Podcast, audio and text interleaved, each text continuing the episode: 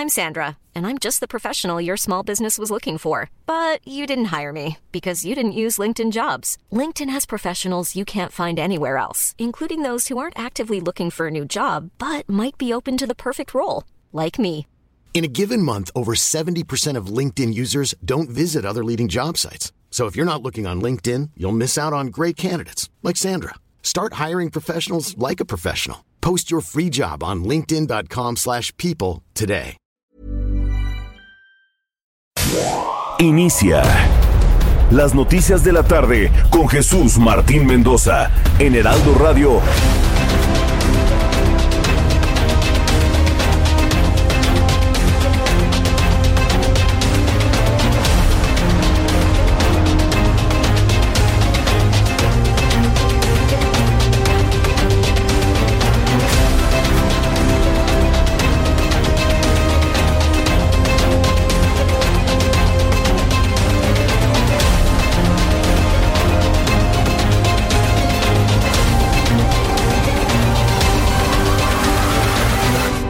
Son las 6 de la tarde en punto tiempo del centro de la República Mexicana. Señoras y señores, qué gusto que nos estén acompañando aquí en las noticias de la tarde. A nombre del titular de este espacio, Jesús Martín Mendoza, le damos la más cordial bienvenida a las noticias de la tarde, aquí a través de la señal de Heraldo Radio, el 98.5 de FM en su frecuencia local, que es el Valle de México. Y para todos los que lo hacen a lo largo y ancho de la República Mexicana, también les damos la más cordial bienvenida. Hoy, ¿qué se celebra? Pues la Noche Vieja Nochevieja, hoy despedimos el último día del año. Ahora sí, le quedan pocos minutos al 2021.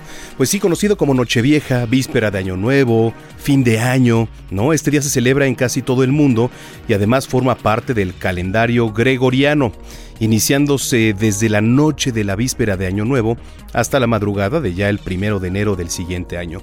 Pero a ver, eh, bueno, digamos, ¿por qué se celebra la Noche Vieja?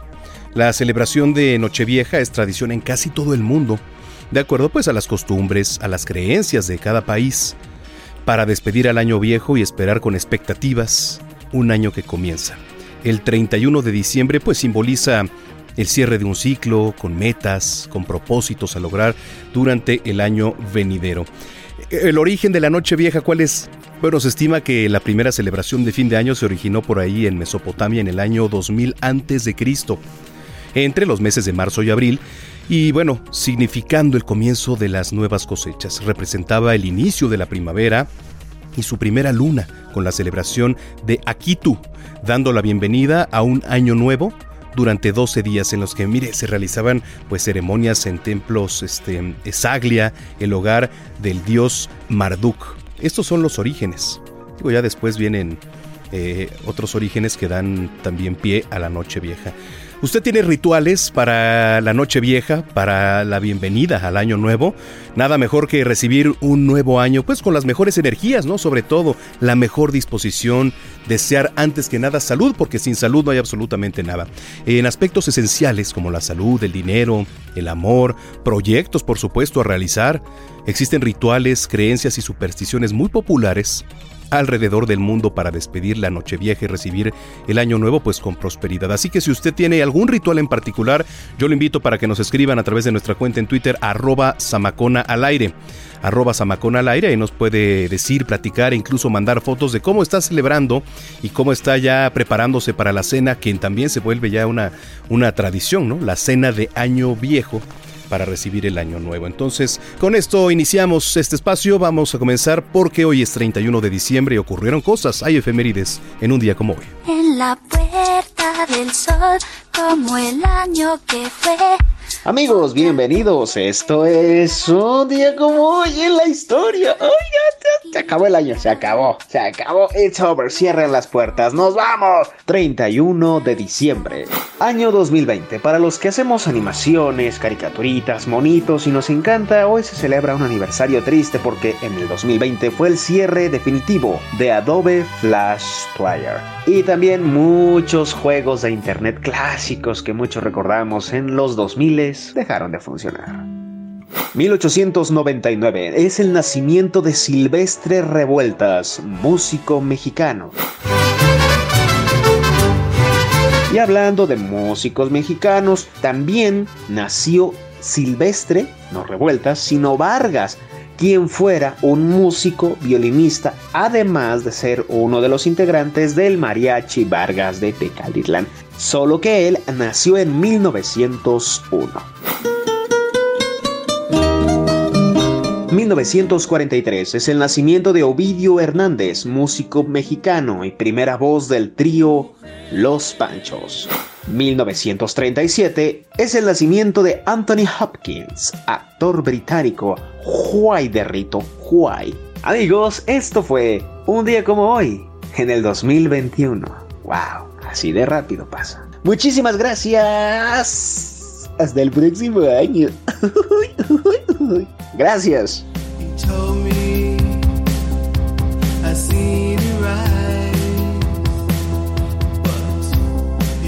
Bueno, pues fíjese que a lo largo de este espacio les vamos a estar presentando un recuento con lo más importante que nos dejó 2021. Y es que, mira, necesitamos entrar en contexto, evidentemente, para entender qué es lo que se espera y lo que enfrentaremos ahora en el año 2022. Pese que a partir de 2022 la inscripción al Registro Federal de Contribuyentes será obligatoria, ¿eh? Para todos los jóvenes a partir de que cumplan la mayoría de edad, la gran mayoría desconoce qué es y para qué sirve este trámite. La ex procuradora de Prodecon y experta en derecho fiscal, Diana Bernal, eh, opinó que es importante que instituciones como el SAT incluyan a la población joven en trámites importantes. No obstante, sí considera necesaria también una difusión más amplia sobre el tema. Me da mucho gusto saludar a Diana Bernal. Ella es ex procuradora de Prodecon, México, asesora constitucional y experta en derecho fiscal. Estimada Diana Bernal, me da mucho gusto saludarla. Bienvenida. Qué gusto, Jesús Martín. Muy buena tarde. Bueno, pues me interesa mucho que la Procuraduría de Defensa del Contribuyente nos expliquen que el SAT busca el registro obligatorio al RFC a los mayores de 18 años. ¿Cómo va a ser esto si se aprueba la, la propuesta, Diana Bernal? Con mucho gusto voy a dar mi opinión, pero es a título personal, sí, porque por favor. ya dejé de ser procuradora. Yo lo sé. Yo, lo veo que es una buena propuesta. En primer lugar, no es un intento del SAT sino que forma parte de la propuesta de reforma fiscal que para el año 2022 está proponiendo el presidente de la República a través del secretario de, la, de Hacienda, el doctor Rogelio Ramírez de la O. Entonces, efectivamente, están diciendo que con el, el propósito de fomentar la cultura tributaria, así lo dicen, y en virtud de que muchos jóvenes para obtener su cédula profesional y su título requieren firma electrónica, se considera prudente establecer como obligatorio que cualquier joven que llegue a la mayoría de edad, a los 18 años, ya se encuentre obligado a darse de alta en el Registro Federal de Contribuyentes. Esto ha causado, Jesús Martín, como mucho ruido, porque hay, que, hay desde quien dice que es una forma de tener controlados a todos los habitantes con los datos biométricos, hasta quien dice que con esto los jóvenes se van a ver obligados a estar presentando declaraciones y pagando. Nada más inexacto. En primer lugar, porque para darte de alta en el Registro Federal de Contribuyentes, cuando aún no tienes ingresos, ya tengas 18 años o más de edad, simplemente basta con acceder al portal del SAT, poner tu CURP, la CURP de la persona, y con esto ya se valida la CURP y el SAT te da tu cédula de identificación fiscal con un código QR. Entonces, tú te tienes que dar de alta y eso es muy importante que las y los jóvenes que nos estén escuchando y que en un momento dado tengan que cumplir, si es que se aprueba la reforma con esta obligación, se den de alta sin obligaciones fiscales. Por ejemplo, vamos a suponer que ahorita un joven de 22 años quiere pedir trabajo, apenas se va a incorporar a la productividad. Le van a pedir, estoy segura, en el formulario para solicitar empleo su RFC entonces ya lo va a tener ese RFC, lo va a poder proporcionar, va a tener incluso, como ahora todo es digital, su código QR y con eso se le van a facilitar los trámites. Pero es muy importante, Jesús Martín, que se dé de alta sin obligaciones fiscales. Al acceder al portal, luego, luego vienen las dos opciones, te das de alta con obligaciones fiscales o sin obligaciones fiscales. Y si te das de alta sin obligaciones fiscales, pues no tienes obligación ni de que te tomen tus huellas, tus datos biométricos, perdón, ni mucho menos de presentar declaraciones y pagar. No sé si soy clara. Mm, clarísima. De hecho, eso estábamos precisamente analizando, comentando hace algunos días. Porque una cosa es registrarse ante el SAT y otra cosa es tener obligaciones, ¿no? Aunque no se tenga trabajo, pues estar declarando en ceros. Entonces, lo automático que se va a realizar en la propuesta que está en la mesa, pues sería un, registro en automático sin obligaciones fiscales, porque entonces... Sí, un registro light y no en automático, ah. porque él o la joven tendrán que hacerlo, estarán obligados a hacerlo, eso es lo que lo novedoso de la propuesta. Pero vamos a entenderlo light. De edad, pero sin obligaciones fiscales. Sí, porque si no, nos obligan al joven a presentar en ceros y está presentando, y si no lo hacen, entonces... No tiene que presentar ah. ninguna declaración ni en ceros ni sin ceros. Simplemente tienes allí tu cédula de identificación fiscal con tu mm. QR y no te vuelves a acordar del SAT. Ahora, otros han dicho que cómo es posible, eh, incluso lo dijeron ayer en las comparecencias, que hay muchos jóvenes que luego les dan dinero a sus papás o buscan apoyos para su graduación y que ahora con esto el SAT los va a fiscalizar. Nada más inexacto, eso ya lo viene haciendo el SAT. A nosotros en Prodecon nos tocaron muchos jóvenes estudiantes que juntaban dinero para su graduación y el SAT les observaba los depósitos bancarios aún sin RPC y Prodecon los ayudaba para que demostraran pues que eran depósitos que simplemente constituían una aportación no lucrativa para la realización de un evento. Mm, ah, eso es interesante. Entonces no se necesita tener el RFC para que el SAT esté revisando a quién le depositan un dinero saliendo completamente de sus parámetros de depósitos y de gastos. Eh, y, exacto, lo dices muy bien Jesús Martín, pero además Ahora también va a haber la obligación de los bancos, mm. que ahorita es potestativo, pero ahora va a ser obligatorio, de que informen mensualmente al SAT sobre depósitos en efectivo por más de 15 mil pesos en cualquier cuenta bancaria. O sea que si el SAT, como tú, como bien lo dices, te quiere observar los depósitos, no necesita tu RFC. Entonces yo lo único malo que veo a la protesta, a la propuesta, perdón, es que eh, la ley dice que si tú no te das de alta en el RPC, estando obligado a hacerlo, te pueden imponer una multa que va entre 2.800 pesos y 11.000 pesos. Creo que en este caso debería legislarse que el primer año no va a haber multas, pues para que dé tiempo de que los y las jóvenes que no tienen obligaciones fiscales, que no tienen ingresos, se enteren de que se deben inscribir sin mayor preocupación, nada más para obtener, que eso nos encanta en esta era digital y más a la juventud, su QR. Bien, pues planteado desde esa óptica, pues no me parece una mala idea, ¿no? Sobre todo para facilitar todos aquellos trámites para que los jóvenes, pues de alguna manera tengan acceso a algunos beneficios o, eh, o no complicarse la vida cuando van a pedir empleo y les pidan ya el RFC, por ejemplo pues visto desde esa óptica nos parece una buena idea. Desde su punto de vista, ¿de qué depende que esto se apruebe o no? Va a entrar apenas en discusión y demás, pero usted consideraría entonces con la experiencia que tiene de haber estado en la Prodecon que vale la pena aprobar esto. También en la en la Comisión de Hacienda. Yo casi estoy segura que se va a aprobar. Yo no lo veo malo. Es como hace muchos años, pues no existía el CURP y en cambio ahora, pues desde que un niño o una niña nace, tiene su CURP, es una forma de identificación. Entonces no veo nada de malo que las personas que lleguen a la mayoría de edad tengan su RPC. Lo que sí es importante y qué bueno que estamos platicando en tu programa, pues que no se desinforme y que se sepa ciencia cierta que esto no los va a obligar ni a declarar ni a darse de alta con obligaciones fiscales. Yo creo que esto sí se va a aprobar. Hay aspectos muy lesivos, si quiere otro día platicamos en la reforma, que no son gratos, pero este en concreto yo no le veo mayor problema. Correcto. Eh, quiero aprovechar que usted está en la línea. Estoy conversando con Diana Bernal, ex procuradora de defensa del contribuyente. Fíjese que me está llegando, varias personas me han enviado una, una noticia que en este momento ha surgido y está generando alguna controversia de todo lo que contiene este paquete fiscal que, está por, por revisarse. Y hay un asunto que incluye que el Servicio de Administración Tributaria podría considerar como ingresos nuevos hacer traspasos de dinero de una cuenta bancaria a otra, por lo que totalmente falso. Se debe tener cuenta. Yo también pienso que es falso porque no no no no sería una doble tributación. Pero... Ya ve que estamos llenos de fake news. Ajá, precisamente por eso le pregunto, porque esto está empezando a dar vueltas en los medios de comunicación. a ver, coménteme, ¿no hay nada de esto entonces en el paquete fiscal? Mire, yo, yo ya revisé junto con otros colegas y estado en varios foros y expertos qué reformas vienen.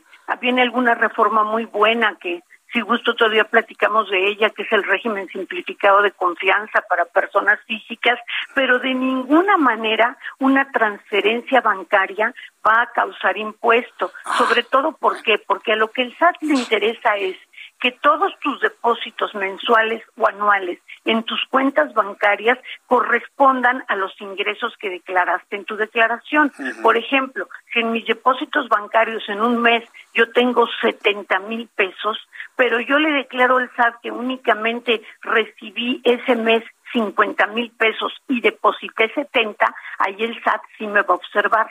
O bien, si deposité más de 15 mil pesos en efectivo. Pero si hice transferencias entre mis cuentas, eso no tiene ningún problema y eso se desató porque hubo una mala interpretación de un criterio del Tribunal Federal de Justicia Administrativa pero para no entrar en esas cosas tan técnicas para su auditorio, pues basta con decir que no se preocupen, que por transferencias no hay ningún problema de que el SAT eh, les vaya a detectar una situación irregular o una discrepancia. Le agradezco mucho, Diana Bernal. Es un gusto saludarlo, muy buena tarde. Muy buenas tardes.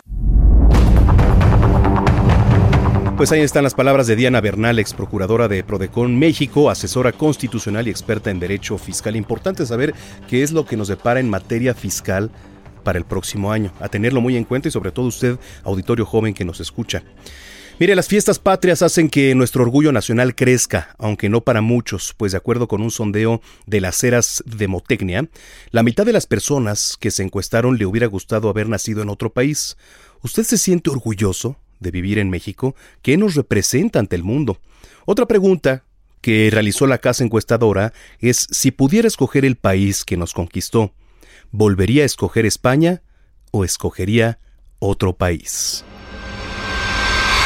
En la línea telefónica tengo al maestro Rodrigo Galván de las Heras. El maestro Rodrigo Galván de las Heras es director general de la encuestadora de las Heras de Motecnia y lo hemos invitado porque ah, resultados de la encuesta sobre las fiestas patrias revelan que el 50% de los mexicanos hubiera preferido nacer en otro país. De plano así, maestro eh, Rodrigo Galván, me da mucho gusto saludarlo, bienvenido. ¿Qué tal? ¿Cómo está? Buenas tardes, a sus órdenes. Me sorprende mucho este, este, este dato, ¿eh? ¿Por, qué hay esa sensación, pues no sé si llamarlo antipatriota o no mexicano o de lejanía con la patria? O, ¿Cómo debemos entender este dato que, que, ha movido el que yo le invite hoy aquí en nuestro programa de noticias? Lo, lo, que tratamos de hacer en esta ocasión es una encuesta diferente. Ya nos queda claro que los mexicanos cuando nos preguntan qué tan patriotas y qué tan mexicanos somos, pues siempre salimos y somos hijos de los niños héroes y de Hidalgo y, y de todo, ¿no? Eso es algo que nos gusta mucho. Sin embargo, en esta ocasión los invitamos a ver preguntas cerradas de otro tipo.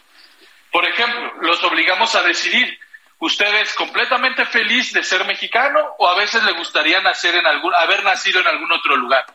Y ahí ya lo patriota se nos bajó tantito, ¿no? Ahí sí, uno de cada dos mexicanos nos dice que le hubiera gustado tal vez nacer en otro, en otro lugar.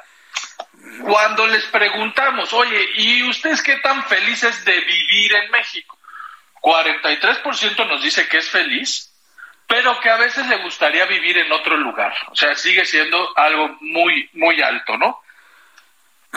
Eh, eh, yo siento que esta pregunta de alguna manera es previsible. Nuestra sociedad culturalmente siempre ha, visto el pasto más verde con el vecino, por decirlo de manera coloquial. Siempre se, le llama malinchismo y eso se conoce de tiempo inmemorial, no nada más de ahora, ¿eh? maestro? Sí, y además es importante decir que esta encuesta no está hecha solo en la Ciudad de México, que uno pensaría, es que el tráfico, la inseguridad y tal. No, esta es una encuesta que está hecha a nivel nacional, en todo el país. Entonces, bueno, eh, insisto, es una, es una encuesta que está hecha de manera diferente, con preguntas distintas a las que normalmente preguntamos cuando hacemos esto, ¿no? Y una de las cosas que, nos, que nosotros hicimos, la experiencia o haber hecho este tipo de encuestas durante tantos años, nos permite tener una serie de palabras que espontáneamente han salido cuando preguntamos, oigan, ¿y usted ¿Qué palabra que representa más a México en el mundo? Y entonces, en esto, y siempre sale María, Chistequi y tal, ¿no? En esta ocasión, nosotros pusimos las palabras las leímos y les dijimos, mire, de estas palabras que están aquí, ¿ustedes cuáles creen que son las que más representan a México en el mundo? Tenemos palabras como corrupción, este, mariachis, la Virgen de Guadalupe, tequila, mole, pozole, etcétera. Y las dos que nos ganan en esta ocasión de manera cerrada es eh, los mariachis y la corrupción. En primer lugar, la corrupción. O sea, nosotros los mexicanos creemos que afuera nos ven o, somos reconocidos por corruptos y por el mariachi, ¿verdad? Interesante, corruptos y por mariachi. Y por mariachi. Es lo que creemos que así nos ven, ¿no? Evidentemente podrás entender que que, mucha de la gente a la que estoy preguntando, la gran mayoría de los mexicanos, pues tal vez no ha tenido oportunidad de estar en otros países como para saberlo. Pero es lo que creemos que así nos ven. Y eso es bien importante porque creemos que el mundo tiene una mala percepción de nosotros. Bueno, después viene todo este rollo que, del presidente, que si los españoles nos deben de pedir perdón o no, ofrecer disculpas o no. Y, y la gente dice que no que, España no nos debe pedir perdón. Y luego decimos, bueno, ¿y por qué crees que el presidente está haciendo esto? Y dice, la verdad es que el, el, el 60% aproximadamente nos dice, es que lo usa como para distraer la atención de los temas importantes, ¿no? Entonces, eso es, eh, para mí eso es algo, eh, eh, sí es sorprendente. Sí, cómo A ver, ¿qué porcentaje piensan que todo este tipo de cosas del perdón de España y demás son distractores? ¿Qué porcentaje lo piensa? El 65%. No, güey. Sí, 65%. o sea, eso me da gusto. Sí, me sorprende, por un lado, porque pensé que no iba a ser así, ¿no? Pero me da gusto, por otro lado, porque quiere decir que, que a los mexicanos ya poco a tole nos dan con el dedo, ¿no? O sea, lo tenemos claro, no, no, no somos una sociedad a la que sea fácil hacer guarín, decía mi abuela, ¿no? Pues sí, hay, hay, una frase que le atribuyen a Abraham Lincoln, ¿no? De que se le puede engañar a parte del, del pueblo parte del tiempo, pero no a todo el pueblo todo el tiempo. Y creo que aquí lo estamos viendo, ¿eh? Ahí lo estamos viendo y a mí la verdad eso me deja tranquilo. A mí también, bueno, mucho, mucho. Sí, una de las cosas que sí me preocupa es que hice una pregunta de manera diferente. Les dije, a ver, como del 0 al 10 como en la escuela, donde 0 es no somos completamente esclavos de otro país y 10 somos un país completamente libre e independiente, ¿qué calificación nos darías a México? Y los mexicanos me contestaron 5.5 es nuestro promedio, es decir, nos, nos reprobamos en libertad nos reprobamos en, el, en, la materia de independencia, estamos reprobados. Pues sí. Pues es que sí, porque a lo mejor no, no, no tenemos un ejército extranjero en las calles, ¿no? Pero dependemos, por ejemplo, de instituciones financieras españolas, dependemos de productos chinos, nuestro comercio depende de los Estados Unidos. Entonces, eso no es libertad. No, eh, y los mexicanos, otra vez, con mucho conocimiento de causa, nos reprobamos en la materia independencia. Sí. ¿No?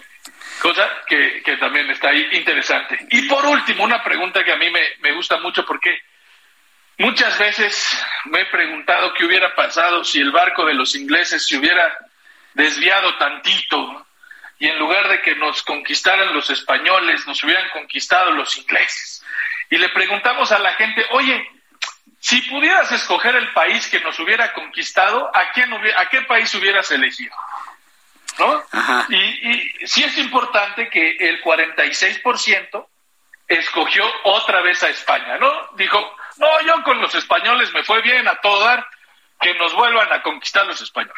Pero luego, la otra mitad dio a alguien más. En primer lugar, 28% nos dice que Inglaterra, luego nos dicen que Estados Unidos, Francia, Rusia, China, y todos esos, bueno, pues son potencias, y, pero me llama la atención que hay gente que dice, nos hubiera conquistado Canadá. No, ¿cómo? Nos, nos hubiera conquistado Bélgica. ¿Cómo? O sea, ¿no? Sí, Dinamarca, pero bueno, pues es el sentir de los mexicanos. Muy bien, maestro Rodrigo Galván. Ha sido una delicia de charla esta, ¿eh? La verdad, felicidades por la originalidad de esta, de esta encuesta que nos arroja muchas cosas para conocernos a nosotros mismos. Muchas gracias, maestro. Lo invito en una oportunidad futura. Gracias. Cuando me digan estoy puesto. Gracias. Hasta luego, gracias. El maestro Rodrigo Galván de las Heras. Bueno, pues momento de hacer una pausa. Les invitamos a estar en contacto a través de nuestras vías de comunicación, arroba Samacona al aire, arroba Samacona al aire y escribirnos y visitar www.heraldodemexico.com.mx. Volvemos.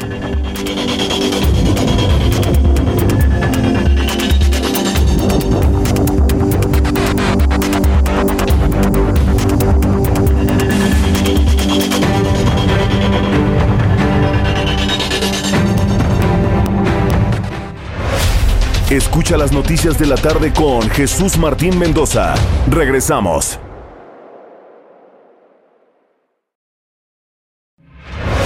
Continúa las noticias de la tarde con Jesús Martín Mendoza.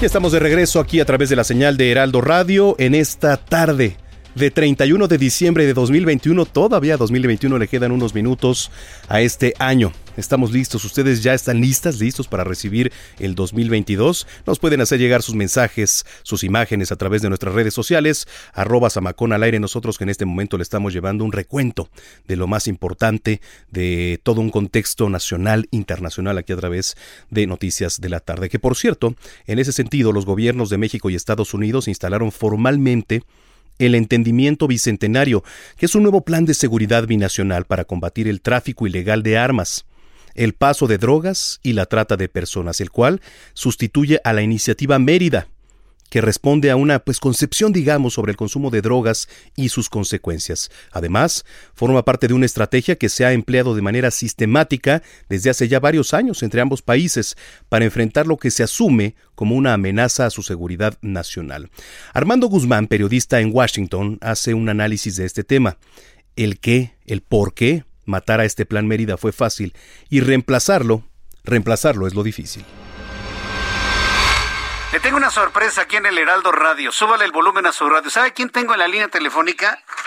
A Armando Guzmán, periodista en Washington, a quien yo le agradezco estos minutos de comunicación. Mi querido Armando Guzmán, ya te extrañaba. ¿Cómo estás? Bienvenido, mi querido Armando.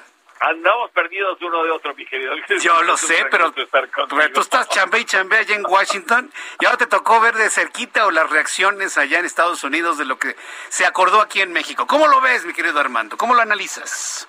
Te voy a decir, yo creo que aquí en Estados Unidos había mucha preocupación y sigue habiendo mucha preocupación, sobre todo por la cuestión de los agentes de la DEA, de la negativa a darle a 24 agentes de, la dirección ah, o de la Agencia Antidrogas de Estados Unidos visados para trabajar en México. Ahora, se entiende también que las leyes mexicanas han cambiado y que la forma y la eh, inmunidad que tenían los agentes estadounidenses dentro de México han cambiado también y eso es una cuestión del Congreso Nacional y entonces Estados Unidos lo tiene que respetar.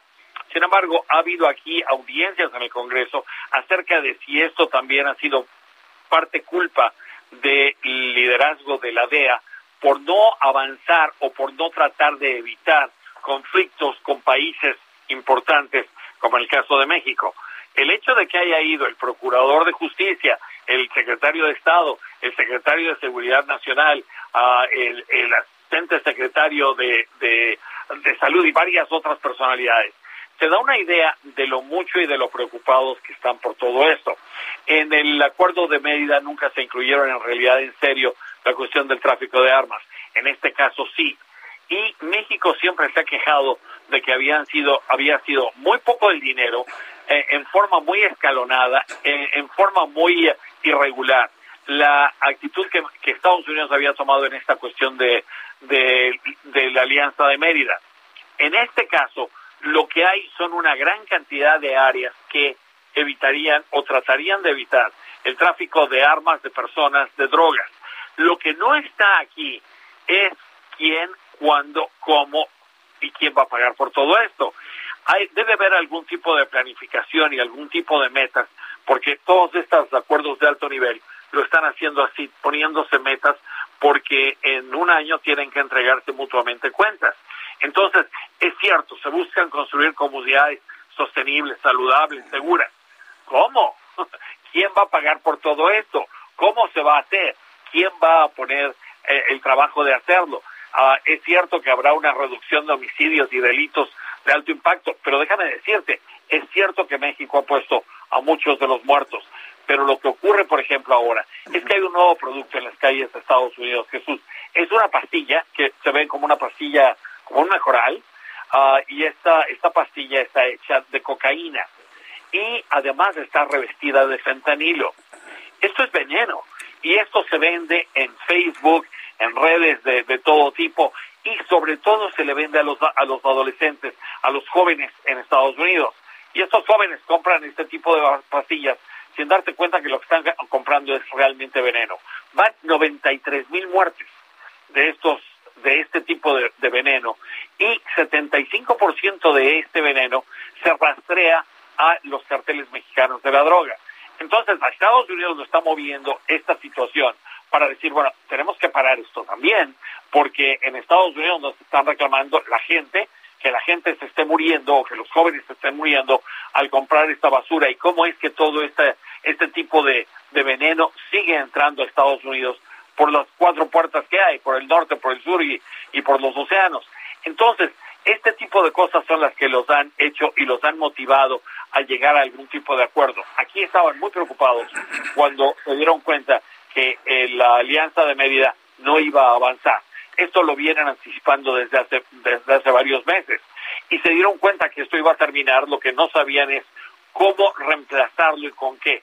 Y la forma en la que cada uno de los dos actores, tanto Estados Unidos como México y sus gobiernos, iban a participar, iban a tratar de detener todo esto. Porque hay más de 100 mil muertes en México, con la violencia, casi 100 mil muertes en Estados Unidos, y mientras los dos países no llegan a un acuerdo, los que siguen creciendo y el, el dinero que sigue aumentando es el de los carteles, ya es un negocio de 500 mil millones de dólares ah, al año. Entonces, imagínate toda esta cantidad de dinero, rebasa mucho las capacidades de los países a decidir que van a, destinar tanto más dinero a detener todo esto. Es una cuestión muy difícil de hacer y los dos países se dan cuenta de esto. Ahora, te voy a decir, hay, hay críticas y estas críticas las vas a oír en el Congreso de Estados Unidos. No hay que hacerles caso, no hay que tomarlos mucho en cuenta. Muchas de estas críticas y muchos de estos discursos de los señores aquí en Washington es para quedar bien ante sus ah, públicos ah, en cada uno de sus estados y sus distritos, pero en realidad no significa nada. Lo que significa muchísimo es lo que te decía en un principio, que el gobierno federal esté, de Estados Unidos esté preocupado realmente por llegar y sentarse con México y llegar a algún acuerdo en el que tengan que poner uh, gente o dinero o trabajo para llegar a algún tipo de resultado pronto, porque esto para los dos países resulta insostenible. Armando Guzmán, el, ¿Qué, vida le ves tú a este entendimiento entre eh, Estados Unidos y México? Sobre todo, bueno, se habla de tres años, que es lo que le falta a esta administración, bueno, ambas administraciones, tanto la de Biden como la de López Obrador. Pero ¿tú crees que esto pueda mantenerse por los siguientes años? Está viendo que la, iniciativa Mérida, bueno, se firmó con George Bush en el año 2008, aquí el presidente era Felipe Calderón, y entendemos que es como una especie de actualización. Pero esta actualización y las dificultades para implementarlo pueden durar más allá de los tres años? ¿O estaremos en 2024 ante la necesidad de volver a sentarse, de volver a negociar, de volver a ver las realidades en cuanto a las formas del crimen entre ambos países? Yo creo que, yo creo que tienen que puntualizar mucho más los ah, principios que, establecieron el día de hoy. Es así como el amor a la madre. O sea, todo el mundo quiere a su madre. Bueno, sí, eso es natural. Todo el mundo quiere reducir el tráfico de armas. Sí, sí, o sea, está bien. ¿Cómo? ¿Quién lo va a hacer? ¿Cuándo lo va a hacer? ¿Por qué los esfuerzos que ha habido hasta ahora son insostenibles? ¿Por qué no, por qué no han dado resultados? Nada más te doy una idea. En las fronteras, en algunas de las garitas entre Estados Unidos y México, se establecieron este tipo de como de carpas con diferentes tipos de metales y una serie de cosas en las que entraban los camiones de carga, se bajaban los humanos que hubieran estado en, el camión y el camión era sometido a una serie de análisis de rayos X y de y ah, de, de, cuestiones muy técnicas para ver qué es lo que llevaba el camión y si llevaba en realidad droga, porque esta droga entra y sale de Estados Unidos, uh, sale dinero y salen uh, armas y entran droga. Entonces querían hacerlo. Pero tanto trabajo costó, tantas quejas hubo de parte de los camioneros, tampoco se pudo retener que al final lo hicieron a un lado y en algunas caritas de Estados Unidos tú ves esto hecho a un lado, uh, tapado y, puesto a un, a un lado, pero no se está usando. ¿Por qué no se está usando si estaba para el tráfico de drogas y era para reducir este tráfico de armas?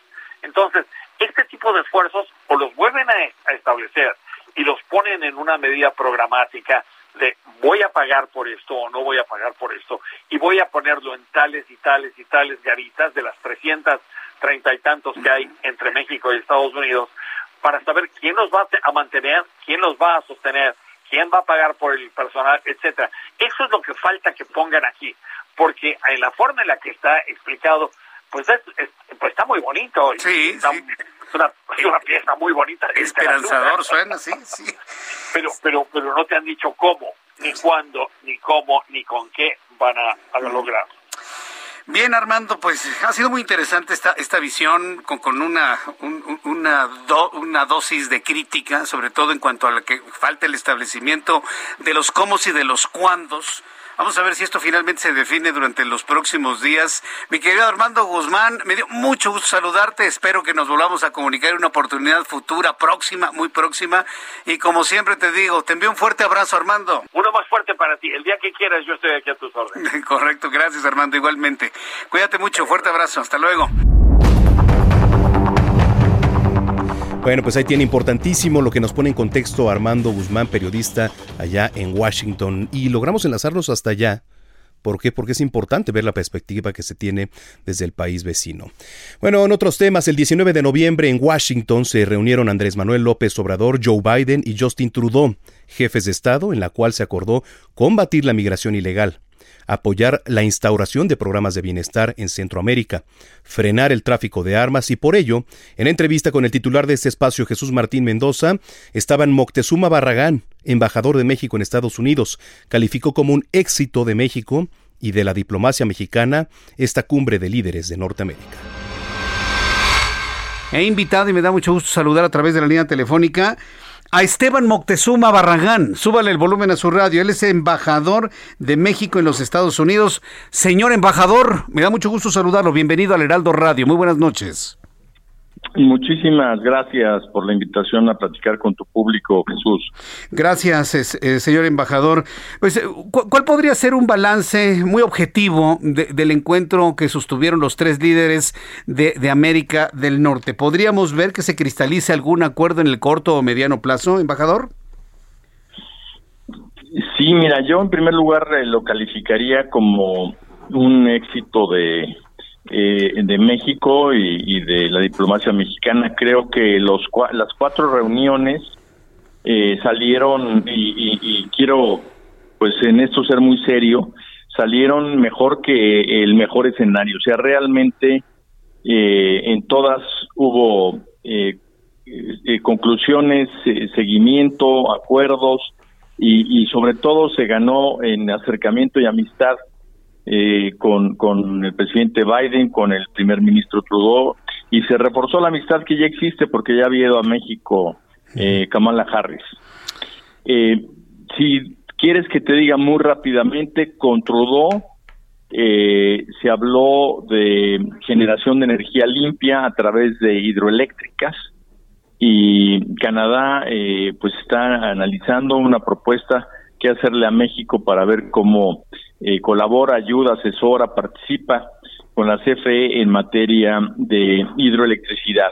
Y esta es una propuesta que la hizo el presidente López Obrador a, Trudeau y que pues le cayó eh, muy muy bien a Trudeau. A él lo, lo recibió en el Instituto Cultural Mexicano, eh, que realmente es una joya que, que presumimos mucho porque entras tú a ese edificio y además de, de, de eh, ser un edificio muy bonito, toda la decoración, los murales están pintados por un eh, estudiante que, que, trabajó con Diego Rivera uh -huh. eh, y, real, y realmente es una joya y además había sido el mes de Oaxaca, entonces estaba toda la exposición de alebrijes, de pintura de artistas oaxaqueños. Eh, no se pudo haber llevado mejor impresión de México el primer ministro Trudeau y el presidente obviamente está muy contento, muy orgulloso de recibirlo ahí. De ahí nos fuimos a la Casa Blanca y, estuvimos en una reunión eh, acompañando al presidente con eh, la vicepresidenta Harris, que como ya había venido a México, ya había una agenda.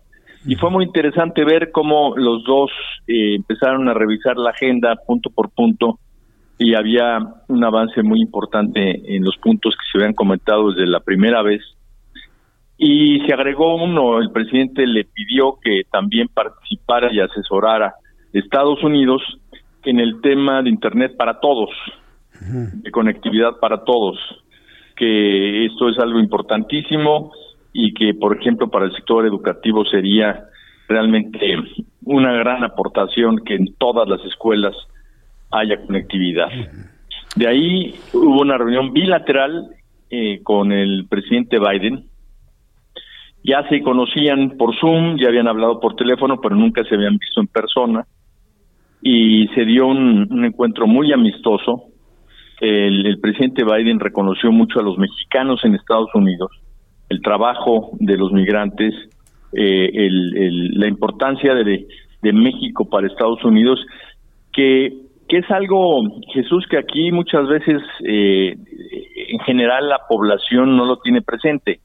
La, la, la influencia de México en Estados Unidos es impresionante, está en todas las mesas está en el arte, está en la cultura, está en la música, obviamente está en, en, en, en sus automóviles, en los aviones. Entonces, eh, una de las tareas que tenemos como embajador es dar a conocerle a Estados Unidos eh, todo lo que contribuye en México para su bienestar cotidiano. Para empezar, somos el socio más importante en el mundo de Estados Unidos países tan grandes como Alemania, como China, como eh, eh, eh, Canadá, durante todo este último año no han tenido el intercambio comercial que ha tenido México con Estados Unidos. Y desafortunadamente no hemos logrado realmente posicionarnos como, como socios, como estar hombro con hombro y eso es algo que siempre llevó el presidente como mensaje que la relación entre los tres países sea entre iguales, respetando la soberanía, pero que hubiera una visión conjunta, que nos desarrolláramos hacia el futuro con una visión compartida y es eh, lo que podríamos llamar constituir una región de América del Norte. Una, una región que los tres países con sus potencialidades y también con sus deficiencias aporten para que juntos podamos eh, transitar. Y finalmente fue la reunión trilateral. En la reunión trilateral eh, conversaron los tres mandatarios y te quiero eh, dar una frase del presidente en la reunión que se me hace que resume el ambiente en que se dio, porque él dijo, estamos hablando el mismo lenguaje, aunque en diferentes idiomas. Mm. Eh, señor embajador, yo, entiendo la, buena voluntad que pudo haber eh, existido desde México hacia nuestros socios comerciales, de igual manera de Justin Trudeau hacia Estados Unidos y México y de Joe Biden hacia Canadá y hacia nuestro país. Pero de ahí, de, de los buenos acuerdos, del buen diálogo, del buen trato, de las risas, de las palmadas, del apretón de manos, eh, ¿qué, tan lejos o qué tan cerca está que verdaderamente esos acuerdos se, vuelvan realidad? Porque, pues, una cosa es tener al socio enfrente y otra cosa es velar por los intereses de cada uno de los países, hablando de cada uno de los líderes de los tres eh, países de Norteamérica. En realidad, ¿qué tan cerca o qué tan lejos están que algunos de esos planes verdaderamente se concreten de aquí hasta que terminen las administraciones los tres? Pues mira, no hay una relación más eh, íntima en lo comercial que la de México, Canadá y Estados Unidos en el mundo. O sea, es el tratado comercial más importante del mundo que ahora se, se enriqueció porque se le metió el tema laboral y el tema ambiental. Y eso está hablando de una, eh, digamos, de un comercio eh, que es de 1.3 trillones de dólares. Estás hablando eh, realmente una cantidad eh, eh, impresionante de recursos entre los países. por otra parte, y eso es un hecho, ¿no? Por otra parte, todos los años tenemos eh, muchísima relación, muchísimos acuerdos. Eh, en agua, por ejemplo, en agua les damos agua y, recibimos agua. En materia migratoria, eh, estamos trabajando para lograr una migración ordenada, segura, y hay un trabajo entre los dos países para lograrlo. En materia de ecología estamos eh, trabajando juntos para tener prácticas ambientales que nos ayuden a preservar la naturaleza. Entonces, no quiero aburrir al auditorio, pero eh, es tan amplia y tan profunda nuestra relación con Estados Unidos que ni, ni se conoce aquí en Estados Unidos, pero tampoco se conoce en México. Realmente somos dos países que estamos totalmente interrelacionados. Sí, sin duda, no, no, sé, no tengo duda no se entiende el uno sin el otro. Sí, pero para los mexicanos como que es es más fácil entender el poderío de la relación. Mm. Pero en Estados Unidos eh, pasa eh, algo muy importante. En, Estados Unidos realmente, mira, te pongo el ejemplo de los trabajadores esenciales agrícolas. Si no hubieran trabajado los mexicanos en la agricultura durante la pandemia, no hubiera habido comida en las mesas americanas. Así de importante es la relación. Sí, yo, yo lo veo de esa manera, que es una relación que incluso trasciende ¿eh? a, los líderes que actualmente están al frente de los tres países. Trasciende a López Obrador, trasciende a Joe Biden, trasciende a Justin Trudeau. Y yo creo que tenemos la responsabilidad de que esa buena relación se, se, mantenga para los próximos líderes que verán, vendrán en el futuro. Yo, yo espero que todo esto se concrete en el corto plazo. Se han hecho muchos comentarios sobre que la reforma eléctrica en la que tanto insiste el presidente de la República y que todos los analistas expertos en el tema le han dicho que es que, no es conveniente para México ni para nuestros comerciales, inclusive voces desde los Estados Unidos, pues de alguna manera se evalúe también con, con intensidad. Eh, eh, embajador, por más que se insistió en que el tema no iba a estar en la mesa, pues fue uno de los principales, el asunto de la industria eléctrica. finalmente, ¿cómo lo ve usted de aquí hacia el futuro? Mira, este desacuerdos va a haber siempre. Claro. Eh, del lado nuestro, por ejemplo, tenemos un desacuerdo muy importante y en esto Canadá está con nosotros en el tratamiento que le están dando a la industria automotriz, tanto en lo que se llaman las reglas de origen como en algo que es que le van a, o sea, está propuesto, eh, todavía no está aprobado, pero se está discutiendo en el Congreso, darle un crédito fiscal a los automóviles eléctricos producidos en Estados Unidos es un crédito importante de manera que puede pegarle muy fuerte a la industria automotriz en México y en Estados Unidos. Sí, pero, en eso, ajá. Sí, que en eso hay un perdóneme que lo interrumpa, pero es que eh, nuestra duda está sobre la industria eléctrica, sobre el asunto de la industria automotriz y bueno, pues con todo lo que se ha decidido aquí, sé que vamos a salir bien adelante de este tema, pero en el caso de la industria eléctrica le pregunto, embajador, ¿ahí usted visualiza que hay alguna modificación por parte del gobierno mexicano para cumplir con las expectativas de nuestros importantes socios comerciales?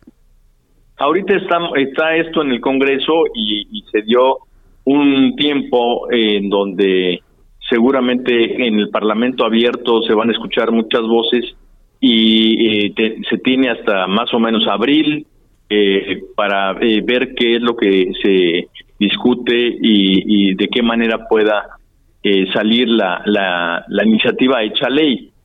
entonces, ese Parlamento abierto obviamente también lo van a aprovechar las industrias tanto mexicanas como, como americanas, aunque el problema más grande no es con industrias americanas, sino de otros países, para eh, poder explicar en qué les puede afectar la iniciativa. Embajador, pues me ha dado un enorme gusto tener la oportunidad de saludarlo en esto, hacer un balance, porque la idea es de que todo esto que se acordó y todo lo que se generó como noticia importante allá en Washington, pues no quede en el olvido, ¿no? Sino irle llevando el seguimiento, ir informando al público sobre lo que se va alcanzando de lo acordado entre los tres líderes de América del Norte. Yo, como siempre, estoy muy agradecido por su tiempo, señor embajador. Jesús, con muchísimo gusto y cuando gustes informar a tu auditorio esto de la orden. Y este diálogo no, no es un evento, este diálogo fue precedido por un diálogo sobre seguridad en donde hay acciones concretas, el diálogo económico en donde hay acciones concretas, eh, las visitas del secretario Blinken, de la vicepresidenta Harris, de, el señor Kerry. entonces, lo que hemos logrado en estos meses es que el diálogo México-Estados Unidos sea continuo y esto es como un matrimonio. Habrá desacuerdos, pero en lo esencial hay un acuerdo de transitar hacia el futuro por el bien de ambos. Estoy de acuerdo. Hablando del mismo paralelismo, evitemos los divorcios, ¿no? sí, evitemos no, los es posible porque evitemos que nos manden a dormir a la tina, este embajador. La, la geografía es, es algo este, ineludible. Sin duda alguna. Le envío un fuerte abrazo. Muchas gracias por este tiempo para el auditorio del Heraldo Radio. Fuerte abrazo. Un muy fuerte abrazo, Jesús, y a todo el auditorio. Gracias, don Esteban. Muchas gracias por estar aquí con nosotros. Bueno, pues momento de hacer una pausa. Volvemos. Escucha las noticias de la tarde con Jesús Martín Mendoza. Regresamos.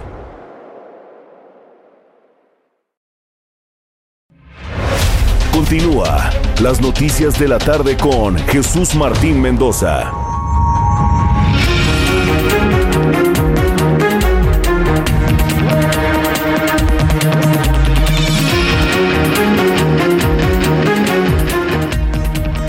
Bueno, pues ya estamos de regreso cuando son las 7 de la noche en punto en el tiempo del centro del país. Está usted escuchando las noticias de la tarde. A nombre del titular Jesús Martín Mendoza, le saluda Manuel Zamacona, arroba Zamacona al aire en las redes sociales. Bueno, pues una hora menos ya. Le queda muy poco a este 2021 hoy que es 31 de diciembre del año 2021. ¿Cómo van? ¿Ya están listos? ¿Qué están haciendo de cenar? ¿Cómo se están preparando para recibir al año nuevo? Aunque en todo el mundo eh, sigue celebrando el Año Nuevo el primero de enero, mire, pocos saben que en sus inicios el Año Nuevo se conmemoraba en el mes de marzo, pero gracias al emperador Julio César, el primer día del año pasó a ser el primero de enero de cada año. La razón fundamental de esta decisión es que en la antigua Roma era el undécimo mes, enero, cuando los cónsules asumían el nuevo gobierno y por esta razón enero era el mes dedicado a Dios Jano, en la patriarca, por cierto, de las entradas, de los nuevos comienzos. Em, pues ya ahora que vamos a recibir el año nuevo, la llegada de año nuevo sigue teniendo para nosotros el mismo significado que tenía para los romanos en el año 47 a.C., un nuevo inicio para eh, reescribir nuestro destino.